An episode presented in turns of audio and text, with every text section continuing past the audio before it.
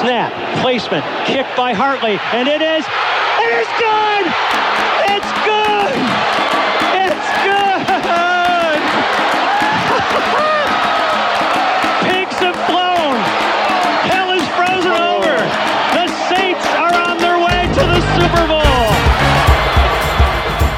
Começa agora We That Podcast. Informação, opinião e bom humor na medida certa. We, we, we That Podcast. Olá, amigos! Estamos de volta na sua, no seu reprodutor favorito de podcast com mais um Ideia Podcast. Desta vez é o Ideia Podcast número 104. Se eu não estou enganado, eu acho que é isso, 104. Uh, eu sou a Jéssica Laís e serei sua host e vamos falar de mais uma derrota do New Orleans Saints, que já virou rotina nesse, nesse podcast. Eu acho que é a pior temporada do Saints desde o escândalo lá do Bounty Gate, que Sean Payton foi suspenso, que metade do time foi suspenso. É, e dessa vez a gente não tem desculpa, né? Só o time que é ruim e mal treinado. Mas, uh, para falar do Saints comigo, eu tenho o Bruno. E aí, Bruno, tudo bem? Tudo bem, Jéssica? Boa noite.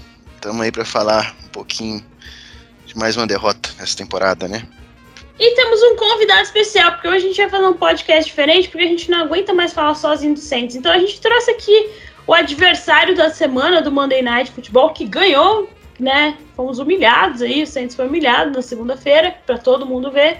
O Cleverton, lá do Casa do Corvo. Cleverton, muito bem-vindo, muito obrigado por aceitar o convite. Boa noite, Jéssica. Boa noite, Bruno. Boa noite, ouvintes. Boa noite, torcedores do New Orleans Saints. Eu prometo que eu venho em paz, tá bom? É, vamos falar um pouquinho sobre esse duelo do Monday Night Football, que até do lado de cá a gente fica um pouquinho nervoso. E se sobrar um tempo, discorrer sobre o bigode do Andy Dalton. Será que ele tá passando velatom naquele bigode? É que ele tá, tá, muito vermelho, né? Tá muito laranja aquele cabelo dele, bigode, pelo amor de Deus. O meu cabelo, o cabelo, meu cabelo tem umas mechas ruas, mas é mais pra vermelho do que pra laranja, mas tudo bem. E essa é a turma que vai fazer o Ideia de Podcast número 104 pra vocês. Tudo sobre o New Orleans Saints é no We Podcast.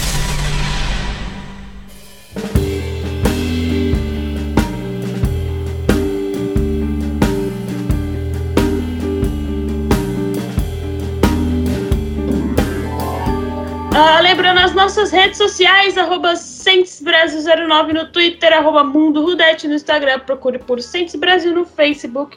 E também temos o nosso grupo lá do Telegram para os nossos ouvintes. Se você quiser fazer parte dele, é só chegar lá na nossa DM, lá estamos por lá. E abraço para toda a galera já lá do nosso grupo do Telegram que está sempre nos ouvindo. E para a galera que está jogando Fantasy esse ano conosco, nosso Fantasy Solidário, que está rendendo. Tô chegando nas cabeças, gurizadas. Se segurem, se segurem. é a única alegria da minha semana foi que eu ganhei no Fantasy de 174 pontos, mas tudo bem. Foi a maior alegria da minha vida. Então vamos lá, vamos falar da derrota. O Saints recebeu o Baltimore Ravens no Superdome e fez o favor de perder de 27 a 13, mas não se engane, esse placar foi bem mais curto do que a surra que o Saints deveria ter tomado. O Saints só foi marcar um touchdown lá no quarto quarto, no garbage time, na hora que o Ravens já tava, já, já, tava, já tinha ganhado, já tinha largado de mão. Mas, né, Saints, nada mais Saints que isso. Algumas estatísticas, Andy Dalton foi 19 passes é, acertados de 29 tentados para 200, 210 jardas, um touchdown, uma interceptação e quatro sacks. Olha que alegria, quatro sacks. Alvin Kamara, coitado, né? Carregando tanta anta nas costas, tantos animais nas costas. Pior do que Noé, nem Noé carregou tanto animal quanto Alvin Kamara, coitado. Nove carregadas, 30, 30 jadas. Uh, e Crisolave, seis recepções para 71 jardas. Coitado. Crisolave e Alvin Kamara nunca carregaram, tendo que carregar esse bando de, de animal que o Saints tem. Do outro lado da bola, o Bolt, do outro lado, do time adversário, desculpa, Lamar Jackson, ele 12 passes acertados de 22 tentados, 133 jardas, um touchdown e 3 sacks. Acho que é isso, né? Acho que foi isso mesmo. É, Já o correndo, o Saints levou uma surra do Kenyan Drake com 24 carregadas com, para 93 jardas conseguidas e dois touchdowns feitos pelo Kenyan Drake, para vocês verem a situação. E o que destaca aqui é Lamar Jackson, que todo mundo sabe que corre muito bem, e o Saints foi mais uma vítima aí desse, das pernas de Lamar Jackson. Com ele correu 11 vezes para 82 jardas. 82 jardas. A gente só não foi mais humilhado por Lamar Jackson porque ele não tem nenhum touchdown corrido. Mas é isso. Uh, já do lado de algumas estatísticas do Saints, né? Uh, o Saints conseguiu a proeza de correr só 48 jardas. Olha que alegria, que alegria. Nem vou falar mais nada, né? Essa situação. E falando do sex ali, o, Saints, o Dalton tomou 4 sacks para perder 28 jardas. E enquanto o Lamar Jackson sofreu 3 sacks e só perdeu 2 jardas. Ou seja, né? Na red zone ali, o Saints chegou duas vezes e não conseguiu nada. É, ali a média ali foi só uma vez que conseguiu uma, alguma coisa, desculpa. E as penalidades, o Saints uh, cometeu cinco faltas para, 40, para perda de 40 jardas. E isso matou a nossa. Algumas faltas idiotas que mataram o Saints. Aí o que a galera tava muito pegando no pé é a eficiência nas terceiras descidas. Enquanto o, enquanto o Ravens uh, tentou 15 vezes e conseguiu 9 terceiras descidas, Uh, o Saints tentou 11 vezes e conseguiu apenas 3. Não tem time que avance nessa com essa essas estatísticas bizarras aí, tirando e ainda mais um turnover. Mas vamos lá, vamos falar rapidinho. O Bruno aqui, ele falou para mim que tinha coisas boas para falar do Saints. Então fale antes da gente entrar aqui com o nosso convidado, Bruno. Fale o que, que você viu de bom no Saints, tanto do ataque quanto da defesa. Uh, Jéssica, são pouquíssimas coisas boas que eu vi ontem, viu? É, mas uma coisa que me deu um pouco de esperança aqui, né? Vamos falar um pouquinho da defesa, porque a gente está cansado de saber que quando você se enfrenta uma defesa que tem um quarterback móvel, a gente toma uma surra, né? Foi é assim já tem uns dois ou três anos, né? O jogo emblemático disso é contra o Eagles em 2020, lá em, na Filadélfia. Não gosto nem de lembrar desse jogo. Mas ontem, no primeiro tempo, especialmente no primeiro quarto, a nossa defesa estava se portando de uma maneira muito boa contra o Lamar Jackson. Conseguiu, durante o primeiro tempo inteiro, pressioná-lo, né? Tanto que eu acho que os três sacks do Saints sobre o Lamar Jackson foram no primeiro tempo. É...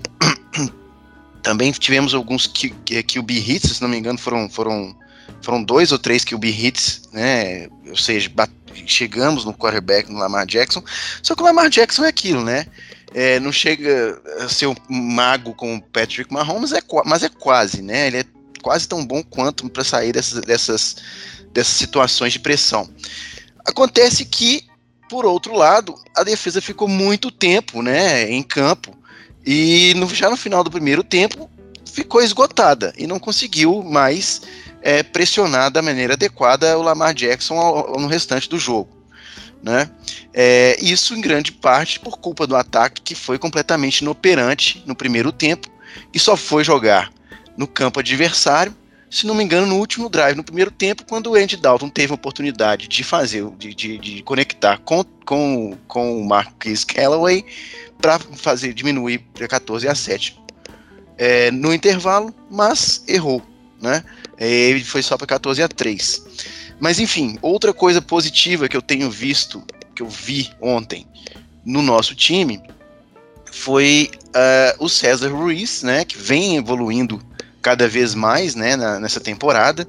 Ele era alvo constante de críticas nas últimas duas temporadas, até porque não, não, ele, foi, ele era um center na, na universidade e vem jogando como, como right guard.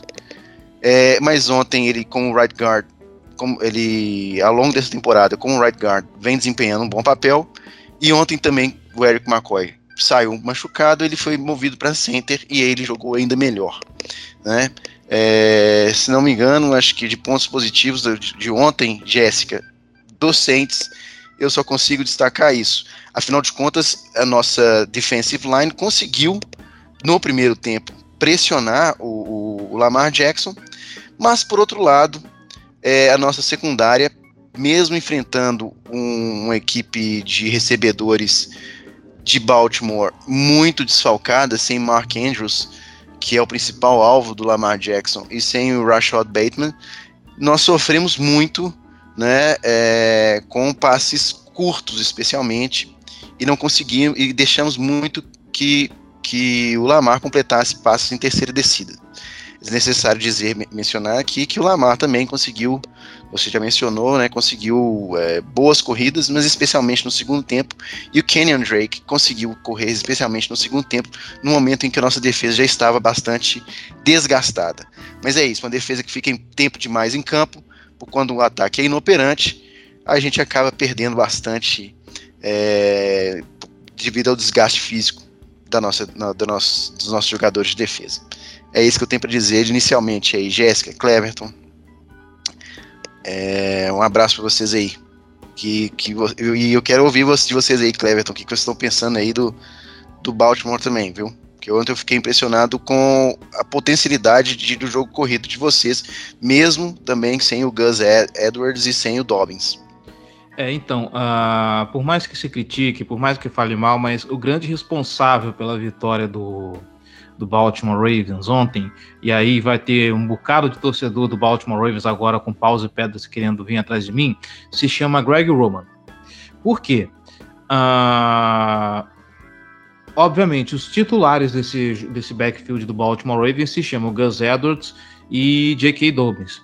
Eles não estavam em campo, ficou então a cargo de Justice Hill e Kenan Drake. Kenan Drake que não é nenhuma sumidade, ele é um cara assim muito limitado como running back, mas ainda assim, quando você tem um cara que consegue pensar o jogo corrido de forma eficiente, como é o Greg Roman, eu convido todo mundo a procurar é, olhar no Wall 22 ou procurar recortes no YouTube de como as corridas são desenhadas, os bloqueios que se formam, ainda mais quando você tem uma linha ofensiva tão potente que é a do Baltimore Ravens, abrindo para as corridas, fica, é, fica mais fácil você colocar um running back que não seja uma sumidade, mas que seja ali de mediano para bom, esse cara vai produzir de, de, alguma forma. Nós já vimos isso em outros jogos. Isso contra o New Orleans Saints não foi nenhuma novidade.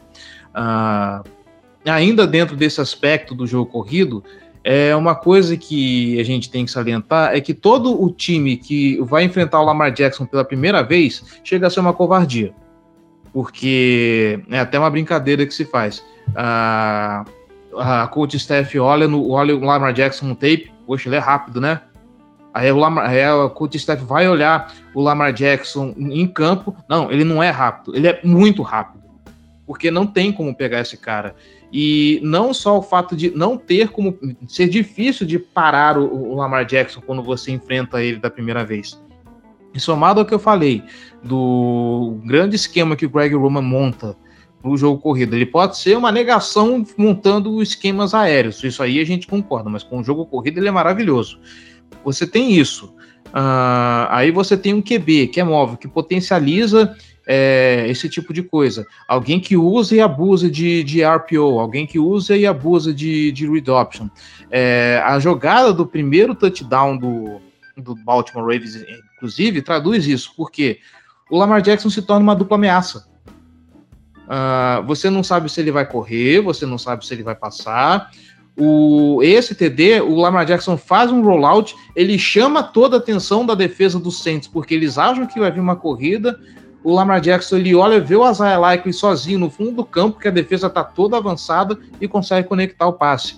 Essa é a mágica do ataque do Baltimore Ravens, a imprevisibilidade quando o jogo corrido entra. Aliado ao jogo corrido, você tem também o fator relógio por conta é, dessa potência toda pelo chão, a gente olha aqui, o primeiro touchdown do Baltimore Ravens, 7 minutos e 2. O segundo touchdown, 7 minutos e 5. Uh, ah, tem um field goal, que é uma campanha de 6 minutos e 35. Uh, o, único touchdown que é, é, abaixo de que tem uma campanha abaixo de 4 minutos é um que a defesa força uma interceptação em cima do Andy Dalton. Se eu não me engano, eu acho que o Madubui que bloqueia o, o, passe e a bola cai no colo do Justin Houston, o time já começa na linha de 20 jardas.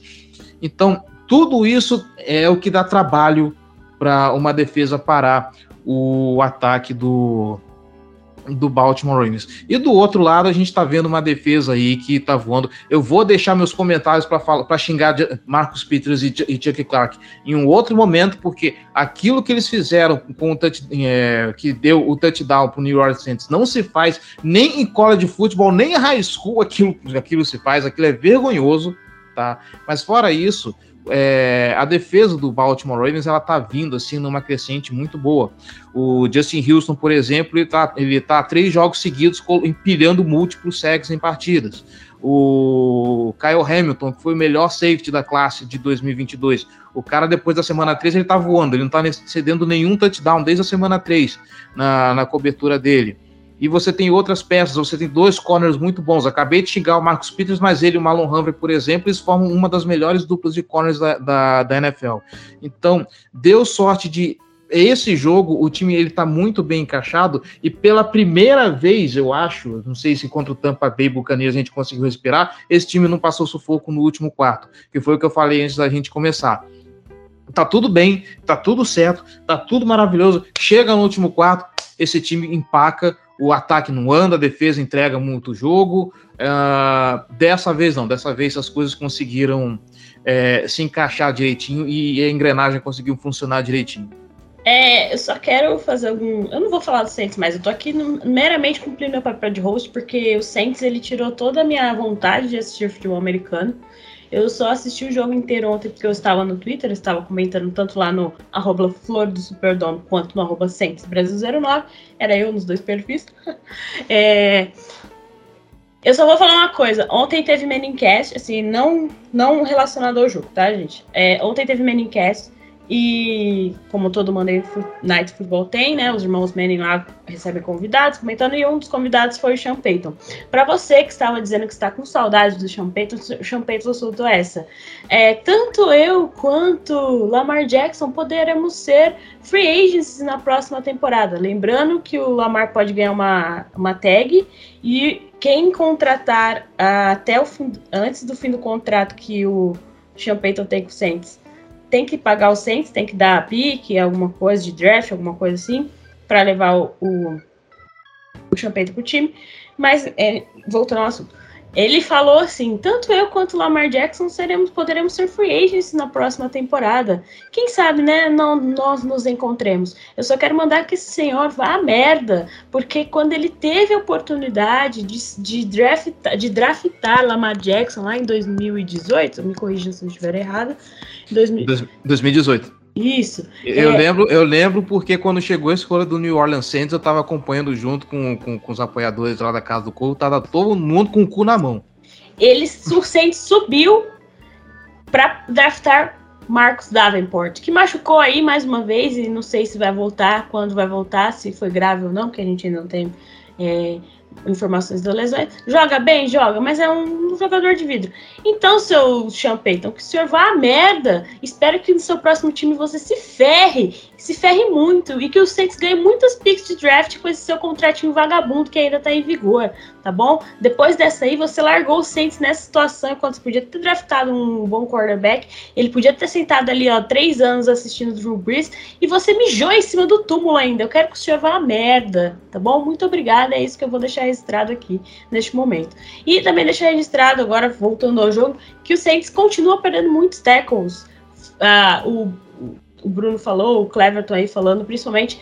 Lamar Jackson sambando na frente da defesa e a defesa caindo no chão, porque não sabe taclear mais, entendeu? Faz o que? Faz. A gente tá falando isso desde o terceiro podcast dessa temporada, do terceiro episódio dessa quinta temporada aqui, que o Saints não sabe taclear mais. É, a única função que o Denis Allen fazia bem era ser coordenador ofensivo e parece que virou head coach e esqueceu como ser coordenador ofensivo. E é isso, galera. E eu quero que Pete Carmichael também vaze, pegue sua malinha e vaze do Saints. É a única coisa que eu vou dizer a respeito desse time. ah, tenho... O Denis Allen era coordenador ofensivo? É, defensivo, desculpa. Defensivo. Ah, tá. Defensivo. Tá porque eu estava comentando isso mais cedo, inclusive, a gente fez live hoje vendo os highlights do jogo, e eu acho que aí também está um pecado do, do, New Orleans Saints, tá? Coordenador defensivo não se vinga na NFL como head coach, a gente cansou de ver exemplo disso. É, como eu sempre brinco, de cabeça só consigo lembrar de dois: Mike Tomlin e Bill Belichick. O resto deve ter um ou outro aí, mas assim, é difícil achar um coordenador defensivo que, que funcione na NFL. É, ou você vai atrás de um coordenador ofensivo, porque Obviamente, o, o, cara que é coordenador defensivo, ele tá. Ele tem uma mente mais reativa. Ele não consegue pensar proativamente um, um esquema de jogo. Aí fica complicado coordenar, coordenar um time, ainda mais um time que, me corrija se eu estiver errado, parece em reconstrução, como é o New Orleans Saints depois que perdeu o Drew Brees, né? É, é uma não reconstrução. Tá, né? É, uma, é, não era pra estar. Não, é, não é assumida, né? Não é uma reconstrução assumida, né? É. Quem assume dentro do Saints que é uma reconstrução, né? A ideia era que a gente ia pra playoff esse ano. A ideia de manter Denis Allen como head, é, ele sair de ser coordenador defensivo para ser head coach é que o Saints tinha um time, uma base ali, né, jogadores bons que poderiam manter é, é, as vitórias do time, né? Que o Denis Allen era uma pessoa de casa, convivia ali diretamente com o Sean Payton, etc. Mas Denis Allen parece perdido, não sabe o que fala. Ele falou que não vai trocar de quarterback para a próxima partida, ou seja, a gente vai sofrer mais uma partida com o Andy Dalton. E Andy Dalton é assim: uma partida ele joga muito bem, igual ele jogou contra o, o Raiders.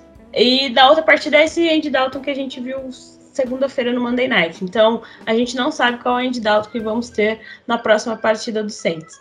E é isso, ele falou que o, o, o Dennis Allen falou que não vai trocar de quarterback porque foi só um, um, um, dia terrível no escritório, foi essa expressão que ele usou, e que não, olha, mais perdido que esse cara aí, só eu dentro do, do, do, show, do, do, do shopping lá em São Paulo. Mas, olha, sem comentários esse cara, velho. Eu não, não tô com paciência mais pra Denizar. Né? Pete Carmichael, devia ter vazado quando o, o Sean Payton vazou, devia ter se aposentado, mas o Saints foi lá insistiu. E eu culpo também, né, o front office aí, que achou uma boa deixar os caras... É, vão deixar afundar mais ainda a franquia. A gente não tem escolha de primeira rodada na próxima, no próximo draft. Então não adianta tancar, igual a galera tá falando. Não adianta tancar porque a gente não tem escolha de primeira rodada. Então, ó, é só vergonha atrás de vergonha esse New Orleans Saints. Nossa, eu tô muito puta com esse time, vocês não estão entendendo. Não, duas coisas assim, Jéssica, para poder falar a respeito disso, né? É, a gente foi atrás do, é, logicamente, o James Winston não era a primeira opção, né? A gente, todo mundo sabe que o Saints foi atrás do Deshaun Watson antes, mas não conseguiu a contratação dele. Mas aqui, a gente tem o James Winston, ele foi, foi, foi, foi contratado para ser o nosso, nosso, que, nosso quarterback número um, né? É, e o cara joga uma partida, a gente ganha a partida dos Falcons, sai machucado, né? voltando de contusão, inclusive, uma contusão grave que ele sofreu no ano passado e depois joga duas partidas com, com, com, com, com se não me engano, algumas vértebras fraturadas, né, duas partidas, ou seja, o jogo dele estava completamente comprometido, e quando ele volta, ele não, não, não, não, não participa mais do jogo, é, ele não ele, ele é, perde a titularidade para o Andy Dalton super inconstante, é assim, é um bad coaching total, sinceramente eu não consigo entender essa, essa esse gerenciamento de equipe que está tá sendo feito ali no, no, no Saints agora. É, e outra coisa, é, as entrevistas do Dennis Allen, é, o, o, que ele tem falado. Nossa, totalmente é despreparado. Não tem um media training esse cara, velho. Não é possível, velho. Eu acho uma coisa absurda. Jéssica, o que ele falou no intervalo do jogo contra é, o Arizona Cardinals, para mim não tá no gibi, cara. Não tem condições de um negócio daquele. O Andy Dalton lançou três interceptações, sendo duas pick six e uma delas na, na duas, duas, duas pick six e outra interceptação na, na, na end zone, ou seja, quando é, o Saints podia ter aberto 14 a 3 na, na, na, naquele momento. Ele volta no intervalo, falando que o, o Andy Dalton tinha que continuar jogando do jeito que ele estava jogando. Que que é isso, cara? Ele tá pirado, ele completamente pirado, não é possível. Ah, eu falei, eu falei no nosso no podcast, é que você não tava, mas no podcast desse pós-jogo eu falei, eu falei que ele falou isso, que ele não tá despreparado pra caramba, cara. Despreparado pra caramba. Mas é, mas... E, e, e, é, e, essa quantidade de perda de, de, de, tackles que a gente vem vindo, vem vendo aí na, nos jogos do Saints é realmente inexplicável, né? É, é, ontem talvez nem tanto, não foi, não foi o tanto motivo da nossa derrota, mas no, no, no, jogo contra, contra os Bengals, a gente estava liderando, jogando um bom jogo. Estávamos fazendo um bom jogo contra os Bengals, quando simplesmente nos últimos 5, 6 minutos do, do jogo, tanto defensivamente quanto def ofensivamente, o time parou. Né? Inclusive o Pete Werner pede um, um, um, uma possibilidade de fazer um sec. Aliás, ele ainda derruba o Demario Davis numa terceira para para um caminhão de jardas, era para derrubar o, o, o, o, Joe Burrow ali e acabar com o jogo. Os, os, os, o Joe Burrow consegue conectar o passe, porque ele consegue escapar do sec. Não tinha ninguém. Era ele e o, e o, e o, Era o Pete Werner e o Joe Burrow naquele lance. Aquele. Nossa senhora, eu não gostei de lembrar disso, mas enfim. Esse pra mim foi, é, é, o, é o ápice, é o, é o, é o, é o estereótipo da nossa perda de tackles. Como a gente sabe perder tackles é esse, esse lance do Pete Werner em cima do, do, do Joe Burrow. Né? E outra coisa que tem me chamado bastante atenção, ontem, por exemplo, a gente voltou a ter um, um, um play calling ofensivo muito ruim. Pete Carmichael ontem foi muito ruim, nos, nos chamando umas, umas, Esqueceu de chamar screen pro Camara, não teve. Não lembro de ter visto screen pass pro Camara. A, a má utilização do Taysom Hill, né? Que deu não, certo no último jogou. jogo, utilizar ele.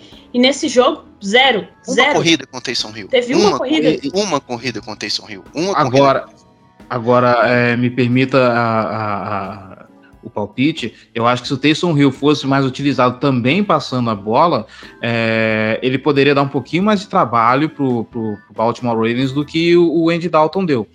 Principalmente, certamente, principalmente vendo o. Assim, a gente tá. Eu tô ouvindo vocês falando aí a respeito do jogo do, do, do New Orleans Saints, o esquema ofensivo, mas uh, eu preciso tirar o chapéu para aquele two-minute drill no final do primeiro tempo. Porque o. Assim, para um time que estava sendo completamente, bloque... é, completa... completamente anulado, e foi ser anulado depois também lá no, depois no segundo tempo, mas aquela campanha de dois minutos que ele faz, que o, time praticamente tira o, Mar, o Marcos Peters da jogada, uh, aquilo ali só não é um touchdown, aquela jogada só não termina em touchdown por uma incompetência do Andy Dalton. Porque do jeito Sim. que o time estava se movendo, uh, se é um quarterback mais competente que consegue colocar a bola, acho que é na mão do, do Chris Olive, se não me engano, que, que, que... Era o Callaway. Era o Callaway, isso. E, meu, assim, é, eu, eu, acho que se é o Taysom Hill comandando uma, um, colocando um ritmo de campanha mais acelerado no segundo tempo, uh, e sabendo que a defesa do Baltimore Ravens ela tem uma tendência às vezes a, a entregar a paçoca, principalmente com, com passos um pouco mais profundos, eu me arriscaria a dizer que assim, esse jogo poderia ter sido mais parelho do que foi. Até porque, Cleverton, o, Taysom Hill ele é uma ameaça dupla, né? É, isso é evidente, ele é, as corridas do Taysom Hill desenhadas para ele costumam render mais de 6, 7 jardas. Né? E 6, 7 jardas no, no two-minute drill, correndo do jeito assim, ele, elas fazem diferença. Ele pode correr para lateral do campo, parar o relógio. Ele consegue fazer isso, né? Só que ele foi muito mal utilizado ontem. É inexplicável. A gente ganhou de Seattle com o Taysom Hill sendo o melhor em campo, com três touchdowns. De repente, no jogo seguinte, que eu não lembro contra quem foi, ele praticamente sumiu do campo, ele não foi utilizado mais. Aí nós voltamos a usar ele mais com mais maior frequência, utilizamos ele contra o Cincinnati Bengals, fizemos um jogo parelho com o Cincinnati Bengals, poderíamos ter, ganho, poderíamos ter vencido esse jogo. Depois ele some de novo, ganhamos do, dos, dos Raiders com uma vitória cachapante em cima dos Raiders, com uma boa participação do Taysom Hill, e chega agora, ontem, o Taysom Hill, que eu me lembro, de, foi uma corrida e um passe né? Não dá para entender isso, né? Sinceramente, não dá. E a gente estava falando aqui a respeito do Baltimore Ravens comer o relógio. Uh, isso para os ataques adversários deveria funcionar muito bem, porque uh, a DL do, do Baltimore Ravens, principalmente, ela é muito velha. É uma DL que cansa fácil. Então, se você começa a impor um ritmo, um, um, ritmo constante, se você começa a consumir relógio e você começa a cansar essa DL, daqui a pouco a pressão some, porque não dá conta. Tem jogadores jovens muito bons? Tem, mas assim, é uma galera ainda que tá pegando. que tá em desenvolvimento. O, o Justin Madabuik, por exemplo, é um cara que ele é talentoso, mas é um cara que assim, eu ainda não consigo imaginar ele uh, comandando uma DL sem Calais Campbell, sem Justin Houston, esses caras mais veteranos que estão no time que assim. Jason Pierre-Paul, por exemplo, também é outro que. O Jason Pierre-Paul até jogou pouco porque eu acho que ele se lesionou e não, não sei se ele ficou o resto da partida, mas uh, é uma linha defensiva que, que tem a tendência a cansar rápido. Eu acho que se o New Orleans Saints tivesse apelado para esse plano de jogo, de, de, de, impor um ritmo de corrida e fazer que nem o Baltimore Ravens fez, que é gastar relógio e deixar a defesa muito, do, do Baltimore Ravens muito tempo em campo, uh, eu acho que teria uma vida mais fácil, porque com esses caras velhos a pressão não ia chegar tão fácil. Ok que o Justin Houston tá voando, mas ainda assim, ele é um cara velho. Esses caras, eles perdem fôlego com, com, com mais facilidade. É, mas aí você tem um ataque do Saints, por exemplo, que não funcionou com o jogo corrido ontem, né? Porque, por causa de, na minha opinião aqui, eu, eu vejo assim, vi assim o jogo, por, por, por más decisões da, da, das chamadas ofensivas ali que não conseguiram colocar o jogo ofensivo para funcionar. Colocou o Camara para correr muito pelo meio, esqueceu de colocar, jogar o Camara na, na, nas para correr, correr pelas laterais, esqueceram de colocar o Taysom Hill para jogar, para mostrar que ele pode passar a bola e pode correr com a bola também, né? Passar entre aspas, né? Porque a gente, torcedor do Santos, sabe que ele não passa tão bem assim, mas mesmo assim ele pode passar a bola, né? Ele consegue passar a bola como passou ontem, né? Um, foi um, bom lance dele. Mas enfim, eu acho que a gente pecou muito nisso, né? É, Andy Dalton, uma partida parece que estava muito sei lá, desligado do jogo. O lance da, da, da interceptação no final do, do, do, do quarto quarto, ela estava sendo anunciada desde o do primeiro tempo. Ele Sim. foi bloqueado pela, né? É, o foi Dalton bloqueado... foi bloqueado três, duas ou três vezes antes de antes, ser interceptado. Exatamente, exatamente, Jéssica, exatamente. Acho que no segundo, no primeiro ou no segundo drive teve um lance parecido do jogo, né? Lance ele, assim, o Calais Campbell, acho que bloqueou ele duas vezes no primeiro tempo. E é o mesmo passo assim, tava o, o pocket fechando, o pocket fechando, ele vai dar aquele lançamentozinho reto, a bola não sobe, vai reta para baixo. Poxa, fala sério, cara. É, ontem o Andy Dalton, sinceramente, eu acho que foi o pior jogo dele com a camisa do Saints, tirando o jogo das três interceptações, não tem jeito, né? Cleverton, Bote mais prego no nosso caixão. O que mais você achou que foi fundamental ali para a vitória do Ravens sobre o Saints? Olha, uma coisa que a gente precisa destacar, que eu gostaria de destacar também do Baltimore Ravens, uh, eu acho que vocês conhecem aquela historinha da vaquinha na, na beira do precipício, né? Do, da família que tem uma vaquinha, que a vaquinha é o sustento da, da família, e aí quando empurram a vaquinha do precipício, a família começa a prosperar porque eles vão buscar outros recursos. É, o Baltimore Ravens, para esse jogo, ele foi sem Mark Andrews e sem Rashad Bateman. E, gente, e, nós estamos falando dos dois maiores recebedores desse time. Mark Andrews, que é o, o Mark Andrews, que é o, Tyrande que carrega o, esse grupo de recebedores nas costas, e o Rashad Bateman, que vem para ser o wide receiver 1 mais expressivo. Uh, na hora que você pega o, no box score do Baltimore Ravens. E aí você vê uma recepção para o Likely, duas para o Poche, uma para o Oliver, duas para o Kenan Drake. O Deshaun Jackson tem mais uma, o DeMarcus Robinson tem mais uma, o Justice Hill tem mais uma. Todo mundo teve um pouquinho de bola do Lamar Jackson nesse jogo. Uh, ou seja, você conseguiu ter um ataque que espalhou, conseguiu diversificar o, o, os seus alvos. Isso também é um destaque positivo para esse jogo. Uh, obviamente que gostaríamos de ver Mark Andrews uh, atuando nesse jogo, gostaríamos de ver Bateman atuando nesse jogo, com certeza que gostaríamos. Mas assim, que bom que na ausência deles, o Lamar Jackson conseguiu enxergar é, outros alvos né, nessa partida. Eu tô achando estranho o Likely ter uma recepção, mas aí eu lembrei que foi a única recepção que foi o touchdown, a outra e pipocou e quase entregou uma interceptação na mão do, do, do New Orleans Saints.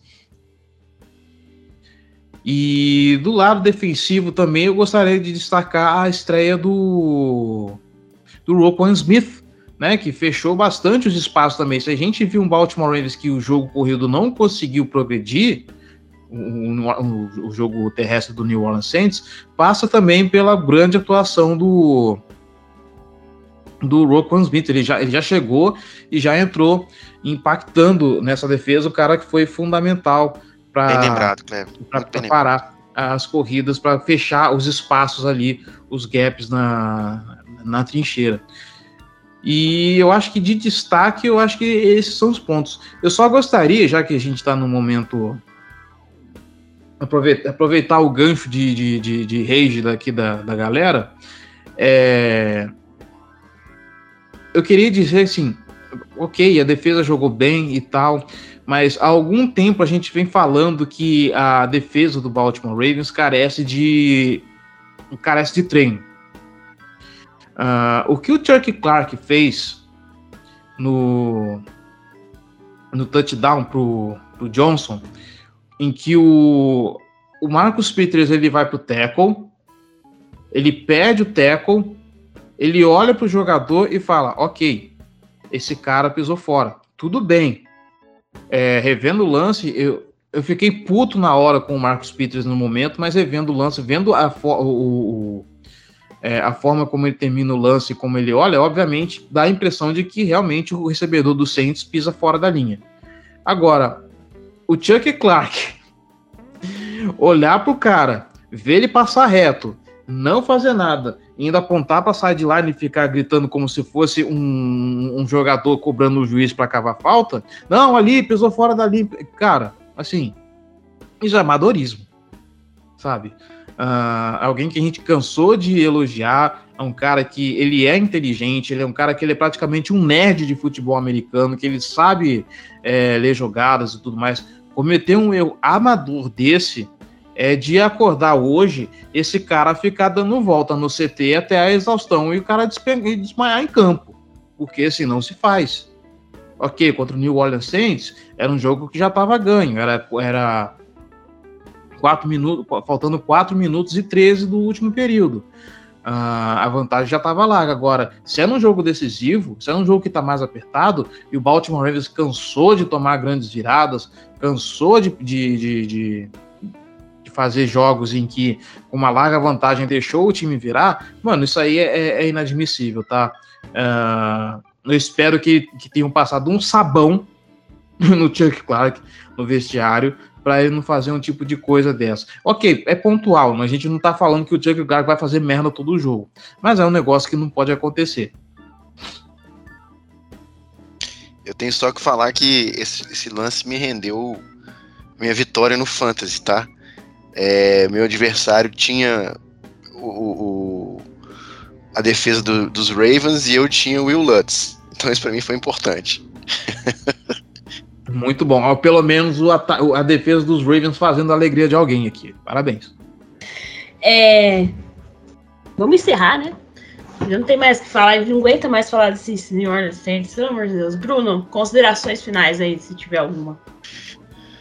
É, não, é, eu só quero deixar bem claro aqui que eu acho que a gente deveria, é, se fosse se coubesse a, a, a nossa decisão, né, colocar o James Winston, cara. Não tem condições de a gente ficar com o Andy Dalton mais não. É, ele, é um, ele é um.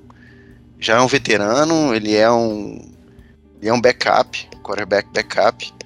É James Winston, cara. Até porque James Winston tem dois anos de contrato, a gente tem que ver o que é para ano que vem. Porque, como você bem lembrou já, né, Jéssica? Ano que vem a gente não tem é, uma pick de, de primeira, primeiro round, né? Então, pro ano que vem vai ser algum outro quarterback que não vai ser nenhum calouro, cara. Não vai ser nenhum. Então, pro ano que vem a gente tem que pensar nisso aí. E pensando nisso, a gente tem que dar mais é, moral pro James Winston, né? Porque pode ser que ele seja o nosso quarterback do ano que vem. Que eu acho que não vai ser o Andy Dalton. Mas é isso, obrigado. Boa noite para todo mundo. Boa noite, Jéssica. Obrigado, Cleberton. Brasil ouvir você aqui. E a todos os ouvintes também, boa noite.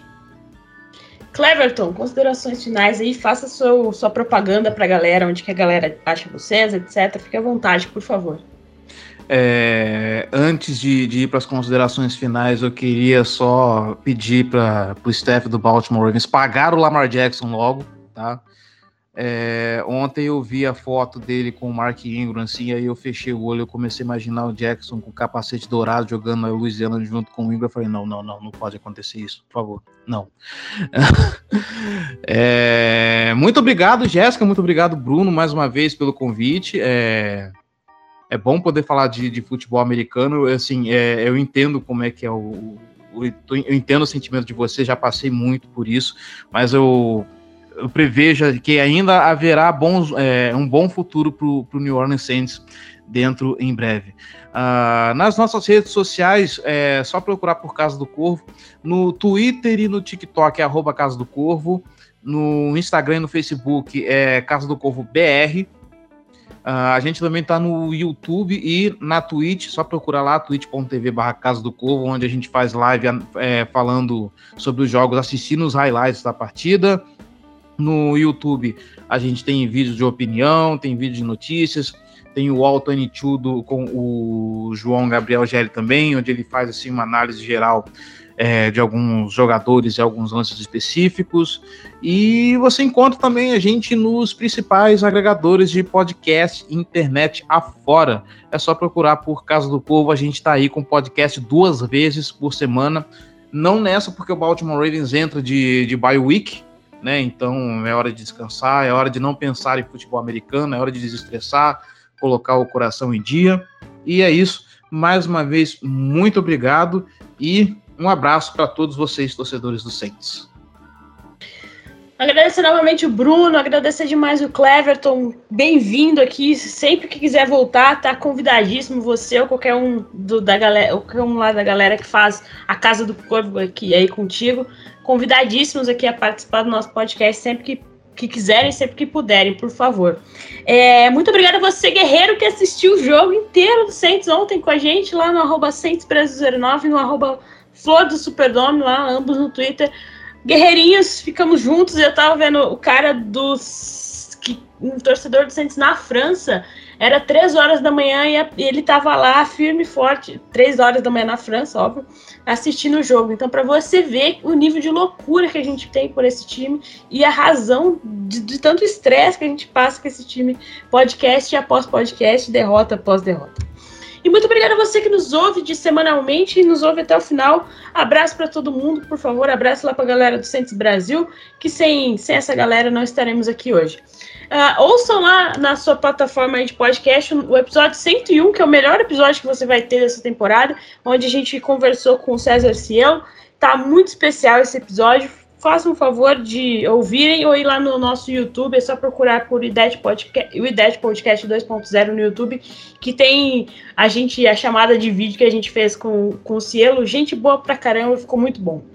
Então é isso, galera. Procura a gente nas redes sociais, arroba Brasil09, arroba no, Instagram, Brasil no Facebook e abraço pra galera do Telegram novamente. Voltamos a qualquer minuto aí com mais reclamações sobre o New Orleans Saints. Até a próxima.